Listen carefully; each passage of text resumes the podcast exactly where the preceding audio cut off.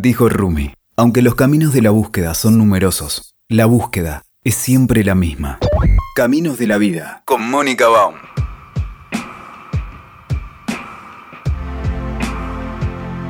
A ver, estamos nuevamente con, con Gabriela Arias Uriburu.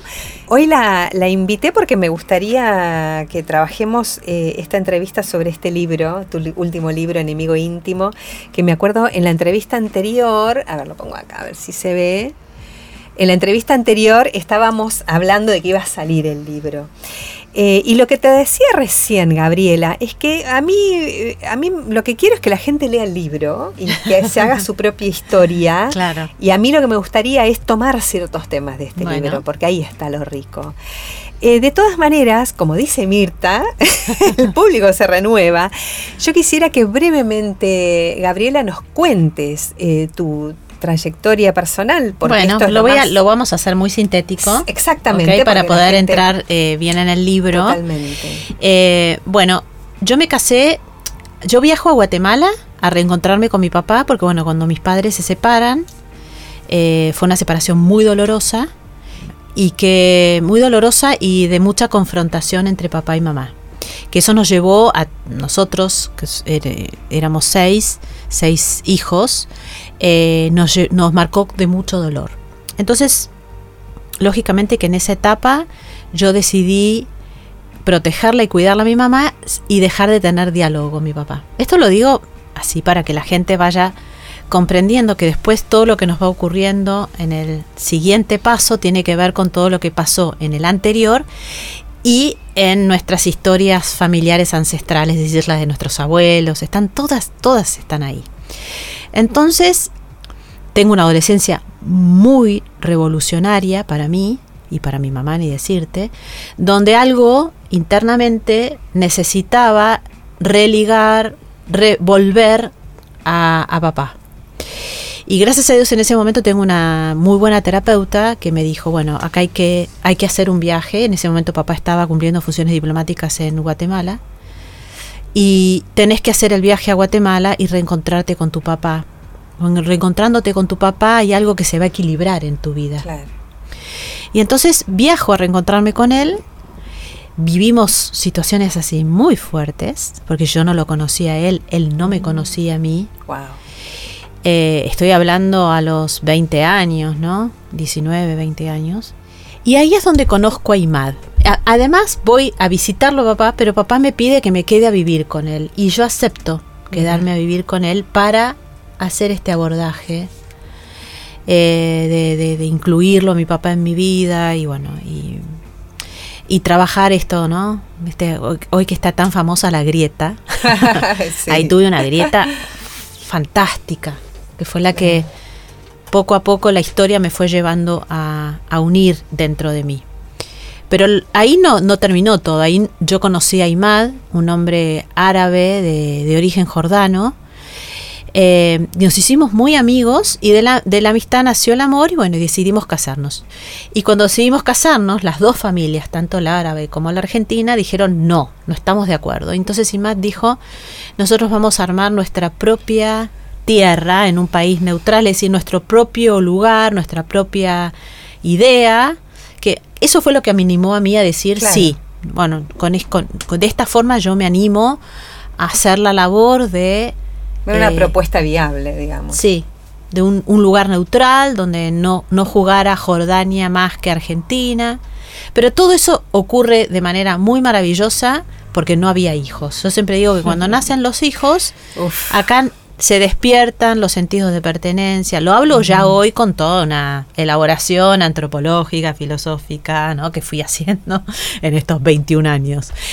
Y bueno, lógicamente que al nacer el primer varón, el primogénito, nace en Ima toda esta fuerza del, de lo tribal, porque él viene de una, de una, de una construcción tribal, de, una, de un nacimiento de, de- de una cultura tribal, que nosotros no la tenemos. Mm. Y, bueno, y ahí empezó la puja, ¿no? Entre Oriente y Occidente, que bueno, nos llevó a una crisis matrimonial muy grande. Nacen después Sharif, Sahira. Eh, en esos siete años, toda la fuerza de poder por nuestros hijos, ¿no? A ver si podríamos, podíamos, pero no. Ya había una fuerte tendencia de, ¿no? del Oriente ¿no? frente a Occidente.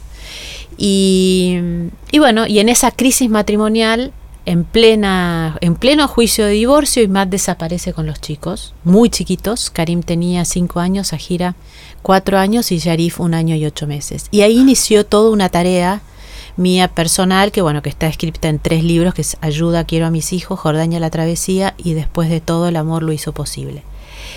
Lo interesante es que en el momento que Imad desaparece con los chicos surge en mi interior algo maravilloso que es la voz de la hija que tuvo esta situación con sus padres, junto a la madre, que ahora estaba viviendo desde, la madre esta situación con sus hijos.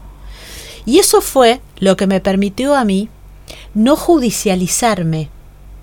Primero, ¿eso qué significa? No esperar que el juez me diga cuándo yo podía ver a los chicos. O sea, surgió en mí toda una tarea que puso en relieve a los hijos, en mí, y que lo que todo lo que empecé a hacer era en favor y en su en lugar en el lugar de ellos. O sea que era lo que yo tenía que hacer para que ellos restituirles la vida restituirles la familia.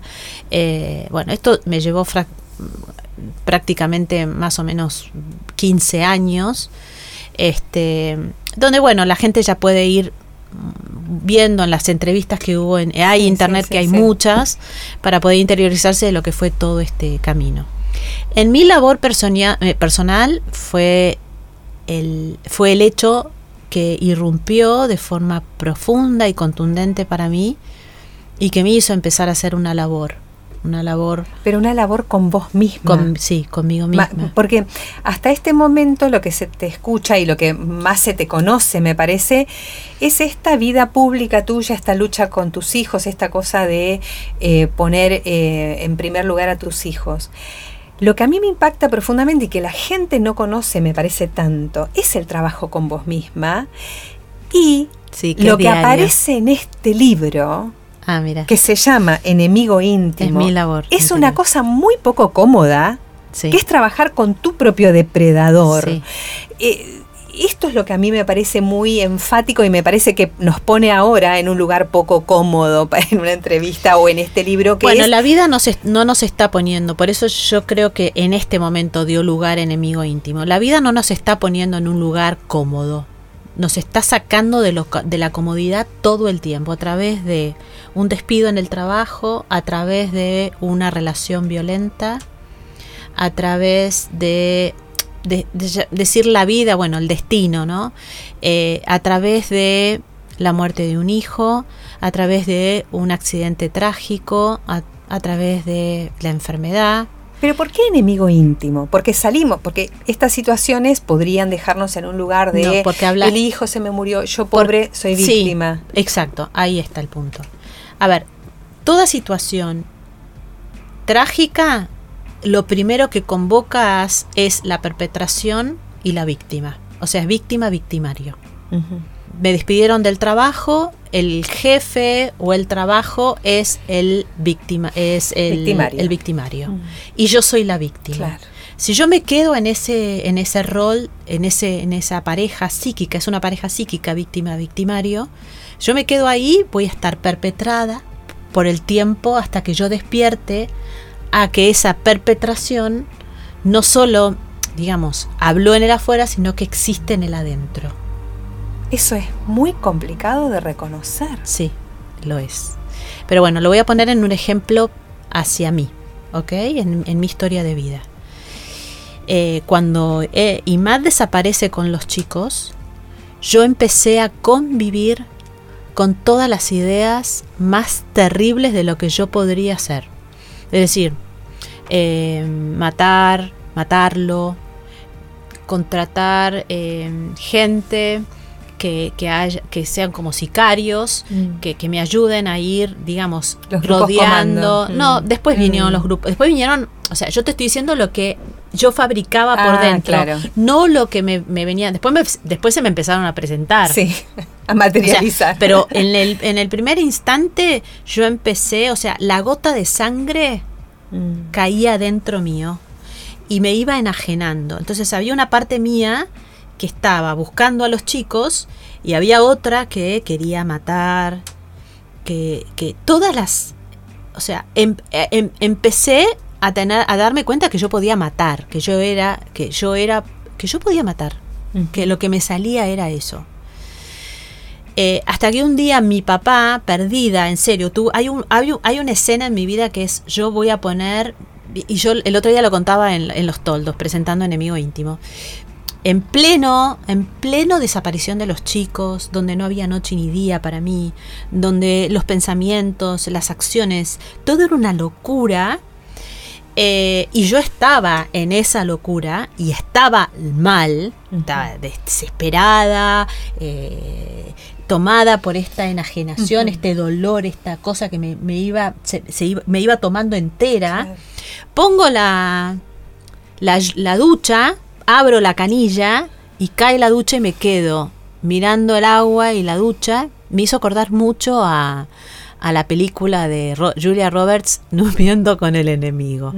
Es una película para ver leyendo este Mm. libro. ¿eh? Y me empezaron, empezó, me, me fui con todos esos pensamientos. Claro. Que lo mejor que podía hacer yo era, no sé, prepararme para, para, para matarlo, para que lo maten y que me devuelvan a los chicos, que esto que nos estaba pasando era eh, no- era justo, y que, que, que- ¿por qué? Entonces toda mi, mi, mi- mi- también mi, mi, mi, clam, mi clamor hacia Dios, ¿no? Porque entraba todo, entra Claro. todo, ¿no? Este, ¿no? La luz, la, la pelea con la vida, la pelea La con. Dios.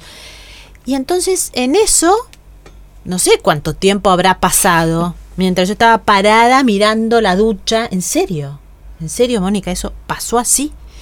Y en eso una mano por detrás que me, agarra, o sea, que me toma toda la columna vertebral y me dice, no te preguntes el por qué, pregúntate el para qué. Y era mi papá. Y me doy vuelta y lo abrazo, diciendo, bueno, primero que me volvió al presente y segundo que me dijo, yo con esto algo tengo que hacer. Claro. Y ahí fue cuando le dije a mi enemigo íntimo, yo no voy a matar, yo voy a hacer un camino, digamos, vos y yo juntos vamos a hacer un camino de sanación, de llamarlo sanación, de reconstrucción, eh, un, un camino de luz, un camino de muerte, un camino de vida. Y, y esa, es- esa fue, una, fue un momento, un instante de una conciencia donde, bueno, este, eso no quiere decir que ahí se resolvió todo, no. Ahí empezó todo un camino de, de trabajo junto a mi perpetración. Entonces después empezaron a aparecer los comandos, empezaron a aparecer todo esto que era... Tuviste que seguir decidiendo. Sí, reconstruirte eso, por adentro. Eso fue, fueron muchos años. Claro. Que esto no es sencillo. Bueno, este es un camino, claro. que además se fueron presentando de diferentes maneras en mi historia de vida, con la fundación. Eh, digamos, hubo un momento para la fundación que le tocó también elegir no a la perpetración. Claro. Esa seguía Porque siendo una además yo, opción. yo sé de, o sea, yo tengo sangre, o sea, atrás mío, en mis ancestros, hay terratenientes, militares, eh, políticos, eh, gente, o sea, desde el lado de mi mamá, eh, un vicegobernador que fue a, la, a, libe- a liberar, a libertar, digamos, Jujuy. Entonces Mm. yo tengo ese señor a caballo. Claro. Y yo claro. a veces me veo con esa Claro. fuerza, ¿no? Entonces les digo, bueno, muchachos, pero no es para ya, ¿no? Tal cual. Este, infundir el cuchillo, sino es para reconciliarnos. Lo y entonces es estoy que- haciendo esa Mm. fuerza, estoy invirtiendo, ¿no? Esa polaridad hacia algo, digamos, este, de Eso reconciliar. me, me lleva a otra pregunta y esto que vos lo trabajás mucho en el libro, que es el tema de la agresión y de la violencia, Sí. que es como desmitificar el aspecto negativo de la agresión. Bueno, es muy interesante muy bueno. esto, ¿cómo lo desarrollas? Bueno, eh, a ver, eso lo desarrolló un médico alemán que fue el que escribió La enfermedad como camino, que es Mm. Dalke, que lo escribió con otro médico que discúlpenme porque no sé cómo es, el nombre es muy difícil y yo no sé alemán. Ay, qué lástima que no lo anoté, porque te lo decía yo. Bueno, y pero el, el segundo, el, digamos, estos, estos médicos escribieron este gran libro que se los recomiendo a todos, que es La enfermedad como camino. Y mm, después Dalke siguió con toda una un trabajo Y, en, y él saca un libro que es La agresión, el arte de curarte a través de la agresión. Ah, dije, tengo que leer este libro. Bueno, y entonces lo traigo yo en, Enemigo Íntimo, porque lo, lo incluyo a Dalke en el libro, que es, él dice, la humanidad necesita de la agresión. El sistema inmune es agresivo, no es agradable. Y le dice al virus, hola, no, lo ataca para que no entre. O tiene la suficiente virus para estar saludable internamente. Vos, nosotros tenemos determinadas bacterias y, virus con los que convivimos internamente, ¿no? Creando una protección para no enfermarte. Claro. Cuando vos, esto lo sabe muy bien la gente que tiene enfermedades autoinmunes. Mm, tal cual. Que es una, es el trabajo con el depredador. Wow, cierto. El cáncer es el trabajo con el depredador. En las enfermedades autoinmunes, todas, los dolores de cabeza, las migrantes migrañas, o sea, yo te lo digo porque, digamos, de esto he hecho yo he tenido y tengo, todavía estoy, lidiando con mis migrañas, que tiene que ver con mm. toda una cosa de acción y del y de este, este, digamos, este depredador que te pide que tomes tu poder. Por ese poder, cuando vos hablas de poder, también hablas mucho de la fuerza, que a mí también me gusta mucho. ¿Sabes por qué? Yo combato, mira, hablando de violencia, pero combato mucho este concepto eh, tranquilizador de los métodos de autoayuda. Ay, entonces hacemos om. Todo eso yo también lo tengo integrado en mi vida, pero la verdad me parece que es recurrir, reencontrarse con la propia fuerza. A ver, por eso esto está, esto está relacionado con la agresión. Nosotros decíamos que el sistema inmune es agresivo. Nosotros ahora, yo voy a hacer la acción de pararme, lo voy a hacer, pero no me voy a parar. O sea, para pararme, para pararme, necesito que los músculos tomen un, un quantum de agresión, agresión, un quantum de fuerza para poder hacer que toda, porque ¿quién lo para al cuerpo? El músculo. Y eso ayuda, le ayuda a la articulación. Entonces, cuando nosotros tenemos un problema articular, es porque estamos, digamos, con un bloqueo o con una este, falta de, en neutonía se llama falta de tono. Entonces, Descubrirnos en esa agresión es muy importante porque nos lleva a tomar responsabilidad frente a ella y a la fuerza. Yo tengo una fuerza que fui descubriendo en la lucha y un poder, porque digamos, en el inconsciente se aloja todas las posibilidades, las potencialidades, ese diamante que nosotros nos cuesta mucho descubrir de quiénes somos realmente.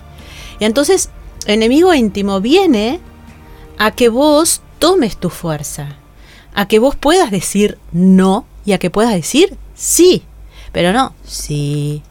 No, una resignación. Claro. claro, Entonces, y a que te vuelvas adulto responsable. Mm. O sea, si vos, a mí me pasa, imagínate con trabajo que tengo con el depredador, con mi propio depredador, que no te puedo explicar cuando descubrí eh, el arquetipo de mi propio depredador, yo lo quería poner en el libro y me dijo, mi editor me dijo, por, por favor no, porque esto van a tomar y van a hacer, sos una figura muy pública. Eh, nada, hay cosas que guardarlas en tu intimidad y no las entregues tanto, ¿no? Porque bueno, yo quería poner el arquetipo de, que digamos, alienado, revanchista. Nos, vendría bien porque todos tomamos revancha contra tu marido. Revanchista. Contra, el padre de tus hijos. Eh, yo, yo te juro que yo puedo armar un ejército y llegar a Jordania y, matar a todos. No me importa. No me importa, ¿no? Este, hay un lado mío que es así. Entonces, a ese lado lo invito todo el tiempo a construir, a encontrarnos, o sea, cuando me pasa alguien en la calle, me pasó el otro día con una señora casi me saca el hombro, que lo conté el otro día también en, en, Rosario, donde vamos a empezar el taller de, enemigo íntimo. Eh, y me di vuelta y le digo, bueno, mm, ¿qué te pasa hoy? O sea, y la respuesta que esto me lo enseñó Brigitte Champetier, con que yo me estoy este, formando este, en, constelaciones en las nuevas constelaciones familiares, ella dice, es muy importante que cuando te ocurre el hecho, digamos, vos respondas, pero no en reacción o en revanchismo, sino respondas ante eso igualándote, porque ahí te igualás, ahí sale tu depredador. Entonces, ¿no? Eh, Hellinger dice que tenés que contestar con un bien menor, no igual, con, Mm. con un mal, con un, Claro, perdón, un con mal un menor. mal menor, Ujú, no con un bien, con un mal menor. Porque entonces eso nos iguala Y nos pone a, do- a todos de igual a igual. Es interesante, ¿y sabes dónde te lo llevo? Al- a un concepto que, que descubrí hace poco y que, que el curso de milagros también habla bastante, el tema del perdón. No. Porque nosotros que venimos con esta formación cristiana católica, que el perdón es, es eh, primero es eh, a, mí no me perdonar todo. a mí no me alcanzó el perdón. Claro, lo que pasa es que este nuevo concepto de perdón, que no es No, y ponerte más, por sea, arriba en del estos, otro. En estos 21 años, digamos, en el camino, eh, bueno, yo entré. Vamos, hay que perdonar, hay que reconciliar por los chicos, perdonemos, Claro. perdonemos. Pero en, en el, en el mismo momento en que yo perdonaba, venía un ataque más, más fuerte. Eh, Y yo decía, bueno, ya me, me tiró, o sea, lo que yo había perdonado, bueno, entonces me puede, me puede decir una persona, bueno, no perdonaste lo suficiente. No, es que el perdón no es suficiente. No me Exacto. fue suficiente. El trabajo del depredador es aún, tiene un trabajo que tiene una octava mayor que es espiritual. Eh, que esto es lo que nosotros tenemos, digamos, desde las religiones, que es, digamos, el bien y el mal. Eh, no es el bien o el mal. Es la reunión, o sea, eh, es, es como el día y la noche, el- la tristeza y la alegría. O sea, a un momento triste le va a venir un momento alegre, a un momento de muerte, fíjate que siempre pasa, en un momento de muerte en la familia va a haber un nacimiento. Eh, la vida es, en nosotros por lo menos, es así, es en dos polaridades, en- en- en una polaridad que va así. Y si nosotros esto lo vamos entendiendo, no nos vamos a quedar en un lado donde lo otro no, entonces esto se convierte en algo tremendo, tremendo, ¿me seguís? Claro, sí, sí, sí. Entonces, eh, el trabajo con el depredador es un trabajo de redención. Es abrazarlo. Y es decirle, bueno, vamos a hacer vida juntos. O sea, no es eh, negarlo. Cuando vos lo negás, cuando vos negás algo, eso, ese- eso se convierte en aún mucho más fuerte. Tal cual. Lo interesante de esto es mantenerlo en el ámbito interior, porque No, yo y en la sigo conciencia, claro, real, porque todo el es muy, digamos, es, es bastante más fácil, entre comillas, ¿no? Pensarlo en términos más sociales. Bueno, con el que convivo, en mi trabajo, con, con mi comportamiento social, con mi, mi profesión incluso. El tema es trabajarlo adentro de uno mismo y reconocerse a uno depredador y trabajar Claro, esa reconciliación. exacto. Eso me pareció un concepto eh, muy eh, desafiante, porque, porque es muy cómodo ir, bueno, entonces yo necesito sanar y me voy a una constelación y entonces necesito eh, reparar, necesito sanar y busco otra terapia. No, El la sigue reparación es uno. uno con uno mismo. No, es uno mismo. Yo te lo digo porque hasta el día de hoy yo sigo. O sea, es- es- no, no, no se para. Porque en un lugar donde reconcilias, enseguida, eh, Brigitte lo explica así, ¿no? O sea, eh, reuniste esas polaridades, vas a una octava mayor y el conflicto no se va a mostrar de la misma manera, pero va a volver de otra manera. Hasta que llegue a los niveles, digamos, donde tiene, donde, digamos, bueno, llegas como un- a un nivel, y esto nos pasa como humanidad, ¿no? Entonces, eh, a mí me pasa con, pero todo el tiempo con el papá de mis hijos, de nuestros hijos, me es todo el tiempo. Es- ¿Vos seguís teniendo relación con él a Sí, través ahora, de tus hijos? ahora, cómo es? eh, ahora estamos en una etapa donde, bueno, como los chicos están adultos, entonces, bueno, ya eh, la relación No tiene que ir, claro, la relación ya es, tiene que ir directa, ¿no? Este, así que bueno, estamos en, en esa, en esa etapa de mucho aprendizaje donde es el hijo adulto se comunica este, con Claro. vos. Y en la relación con tus hijos adultos, em, ¿cómo se presenta este trabajo interno? Digo, incluso con tu rol de madre, con tu esta pelea interna que uno tiene con sus propios roles. ¿Cómo se te sigue jugando eso? Y bueno, ahora ahora es, es una etapa fuerte porque, bueno, uno tiene que trascender a la madre, o sea, tenés que trascender tu lugar de, madre, porque ya, digamos, al tener hijos adultos, no, no podés comportarte como la madre de el, del adolescente. Eh, y eso es, para mí es uno de los crecimientos más grandes en mi mat bueno, más grandes. He tenido muchos crecimientos como mamá, pero está siendo un, esto de darles el lugar, eh, que decirle así a sus elecciones, aún difíciles para uno. Claro, porque siempre te dicen, ay, ya van a darse cuenta. y los chicos se hacen adultos y no necesariamente se dan cuenta. ¿No hay una expectativa de tu parte? Y tengo, eso tengo que, lo tengo que sacar todo. Y tengo que, tengo que trascender, eh, realmente entrar en una, en una maternidad tras, que asciende, es, es ascendida. Y, bueno, estoy en pleno. Algún día escribiré un libro sobre esto porque es lo que siento que le, nos falta a las madres cuando los chicos mm. este, cumplen su mayoría de edad y deciden hacer sus caminos. Y, la madre, bueno, primero el, término del nido vacío que mm. es impresionante porque no hay nido vacío. Porque nosotros cumplimos con nuestro rol, como le dije el otro día a una mamá en los toldos que lloraba, ¿no? Porque su hija se había ido 21 años y le dije, tenés que celebrarte todos los días. Cumpliste, cumpliste, cumpliste y ahora le estás entregando la hija a la vida. Claro. Y si vos eso lo vivís en una celebración, la vida te lo va Mira, te van a llegar millones de bendiciones por todos lados y tu hija te va a ver tan feliz que no va a ser, ay, mira, mamá, viste, nos convertimos como unas cosas muy pesadas. Eh, ¿no? Viene mamá, mira, mamá, está con sus reclamos. Eh, y entonces entran ellos en esta tire y afloje tan, tan difícil, cuando en realidad es decir, bueno, hijo, anda la vida, anda, anda la vida, anda, séte adulto. Esto también le pasa mucho al país, al país. Mm, qué interesante. Porque los jóvenes no se están convirtiendo en adultos. Entonces nos están faltando adultos, adultos responsables que miran la realidad y toman decisiones. Con este movimiento, mira, te, te, llevo a un tema que no lo tenía previsto, pero me, parece pertinente.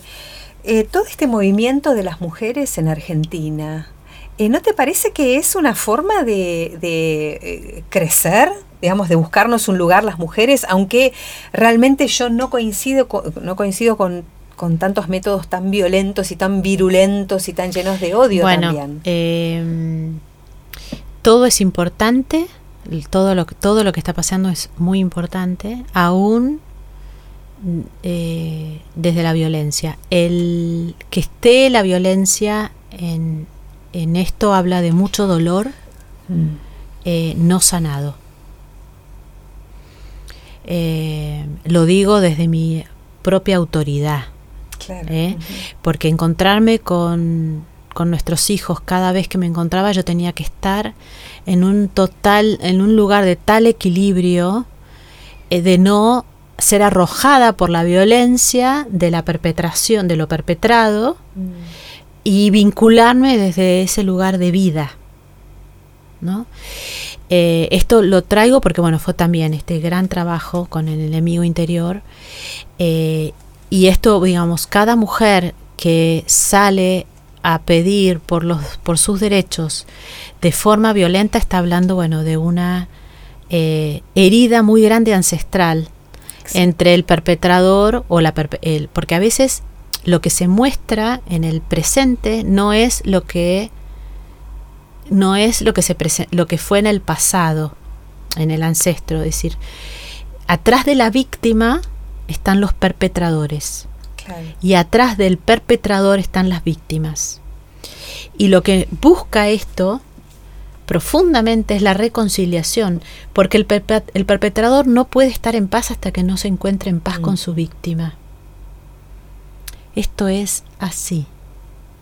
Es así, así, así. Entonces, bueno, em, hay una enorme labor de cada persona con su propia historia de vida para que ese pedido de los derechos sea, bueno, este pueda ir, pueda tener este pedido eh, puro y, no teñido de toda esa de, todo eso, ¿no? esa agresión tan virulenta contra el otro. Sí, más que agresión es, es es, es, es como salir, o sea, se, terminó, eh, eh, pero es lo que está ocurriendo y hay que tomarlo así como está ocurriendo.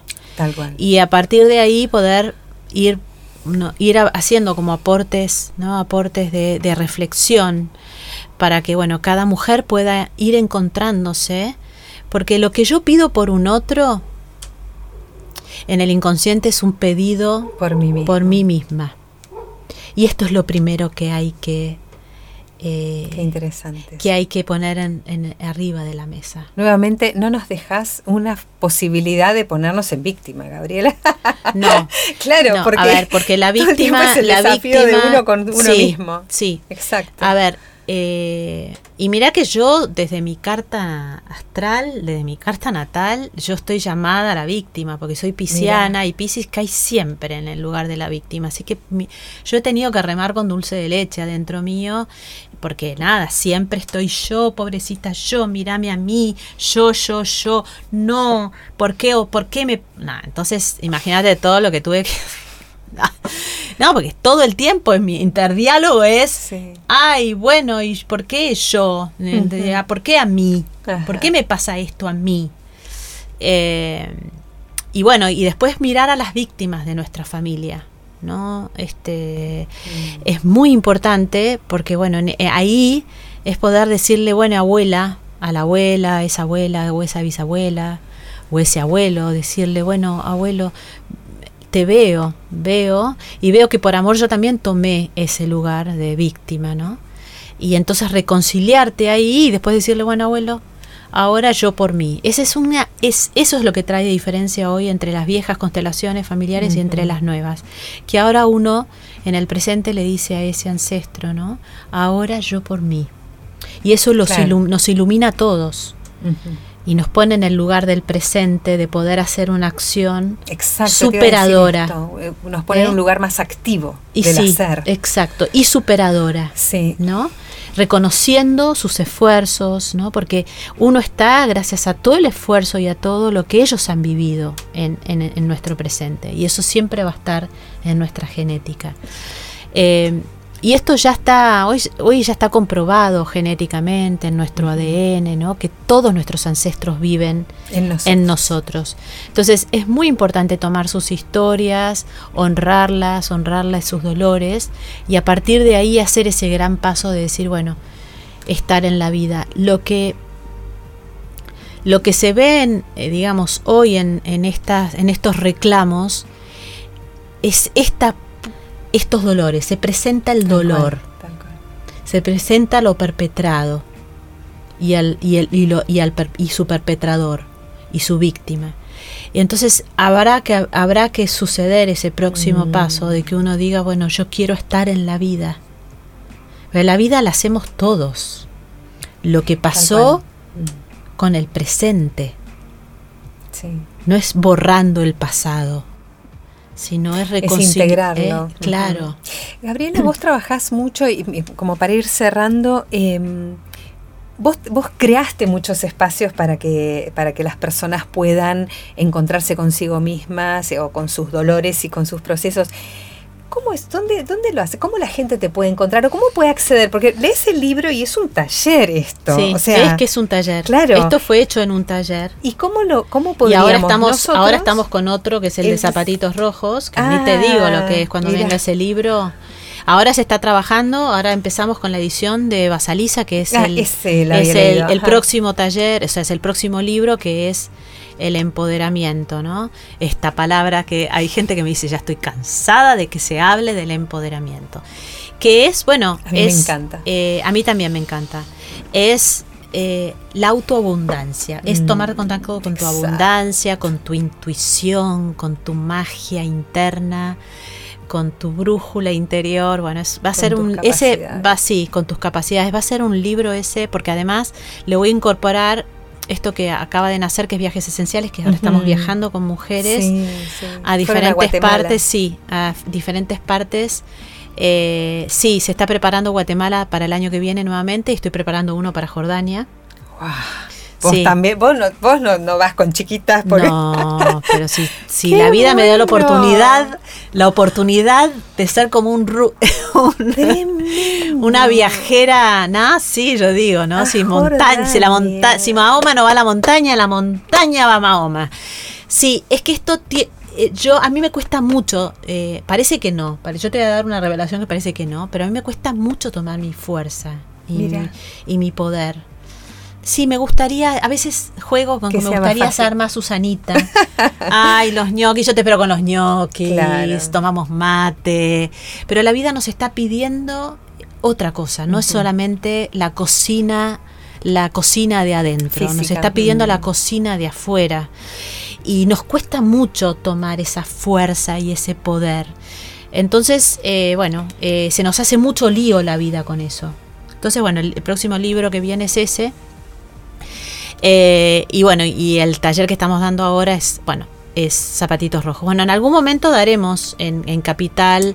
La gente me puede escribir a las redes sociales, la- todo lo manejo yo. Está- estoy, estoy creando espacios, estamos creando espacios donde nos encontremos y, y con mucha humildad y, y- y con mucha sencillez, porque vos viste que el libro trata, no, no es tan complicado, claro. eh, de, que, de, que, de que uno pueda este, hacer su labor personal. Eh, hay algo muy importante y que vos lo supiste tomando enemigo íntimo. Todo el trabajo es con uno mismo. Exacto. Cuando uno se pone a hacer el camino de autoconocimiento con uno, tu vida se va a transformar. Mientras tanto, solo va a haber hechos, hechos que van a golpear, te van a sacar la puerta, la ventana, te van a sacar el techo, te van a mover el piso. Este, la vida va a golpearte todas las veces necesarias y posibles hasta que vos pongas tus ojos en vos. Esto es así. No hay otra. No. Gabriela, muchísimas gracias. Gracias Fue un placer. Igual, Te seguiremos invitando. Mónica, gracias. Sí, Eh, es un espacio eh, que la verdad que me Encantada encanta. vengo a tu programa. Mira que hay muchos, estoy diciendo que no, Ay, bueno. pero me encanta venir acá. Esto es un mimo. ¿En serio? Gracias. Sí, sí, hasta estoy re- estuve diciéndonos no, no, no, no, y no, algunas entrevistas voy. Genial. Pero Estoy en un momento muy particular, estoy muy a- hacia adentro tomando Claro. decisiones, entonces no, no puedo expandirme Claro, tanto. claro, claro. Pero bueno, acá sí estoy feliz de venir a lo de Mónica. Qué suerte, Muy feliz. Gabriela. Volverás. Dale, encantada. Muchas gracias. Las veces que quieran. Hasta la próxima. Dale. Escuchaste Caminos de la Vida con Mónica Baum. WeToker. Sumamos las partes.